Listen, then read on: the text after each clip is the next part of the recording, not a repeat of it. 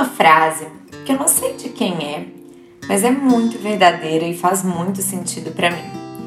Ela diz que todo o excesso esconde uma falta. Os excessos, como trabalhar demais, comer demais, beber demais, essas coisas que já sabemos que podem ser prejudiciais para nós e ainda assim muitas vezes nos vemos envolvidos nelas, podem esconder uma falta, podem ser fugas daquilo que não queremos ou não temos coragem de enfrentar. Inclusive no livro O Silêncio, Tina Han fala muito sobre essas fugas, esse medo do nosso contato com o silêncio, com nós mesmos. Agora, será que o excesso das coisas boas também pode ser uma falta? Vamos conversar sobre isso? Eu sou a Júlia Duarte e esse é o Be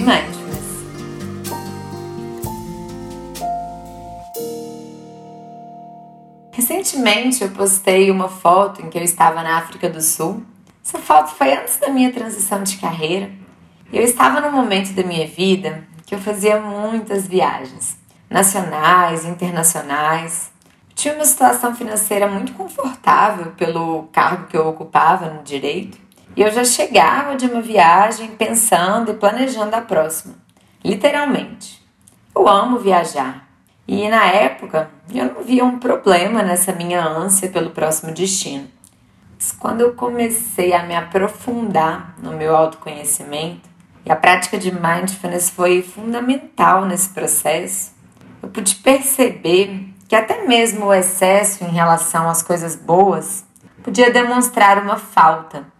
Eu percebi que no meu caso, o excesso de viagens, a busca incessante que eu tinha por mudança, por conhecer novos lugares, por sair da rotina, isso era uma falta de apreço pela minha própria rotina. Isso porque eu passava a semana inteira afogada em trabalho, e o que me dava alegria era pensar no final de semana. Foram dias e dias trabalhando além do que era saudável, sem gostar das segundas-feiras, e o plano de fundo do computador era a foto do próximo destino. Era a fuga. Eu não estava satisfeita com a vida que eu estava construindo. Eu não criava tempo para cuidar realmente de mim.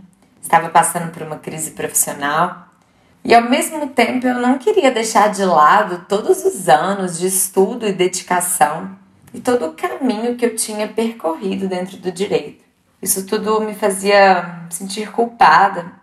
Tinha culpa por ter a situação de estabilidade financeira, o sucesso que muitas vezes a sociedade aponta como desejável, como parâmetro de sucesso, e ainda assim não ver aquilo como sucesso e ainda assim não estar feliz querer recomeçar toda a minha carreira foi nada fácil.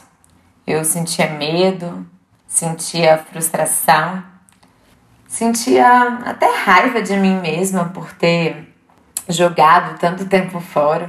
E para mim era difícil lidar com isso, então era mais fácil fugir. Inconscientemente eu sabia disso.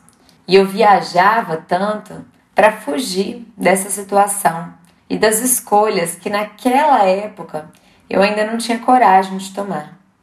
As viagens são sim maravilhosas, mas projetar a nossa felicidade e o nosso prazer apenas nelas não é maravilhoso.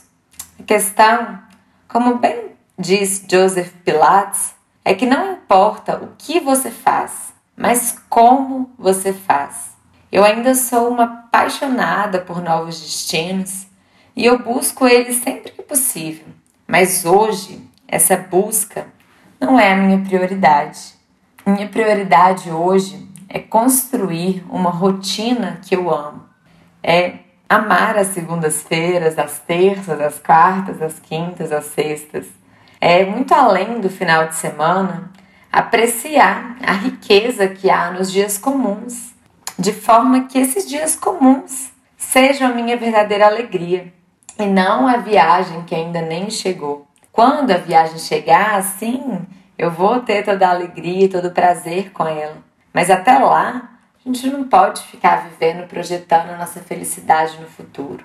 Hoje a minha prioridade é ter tempo de qualidade para cuidar de mim, para cuidar dos meus, para trabalhar com propósito, com o que realmente faz sentido com os meus valores e colocar leveza e alegria nos dia a dia.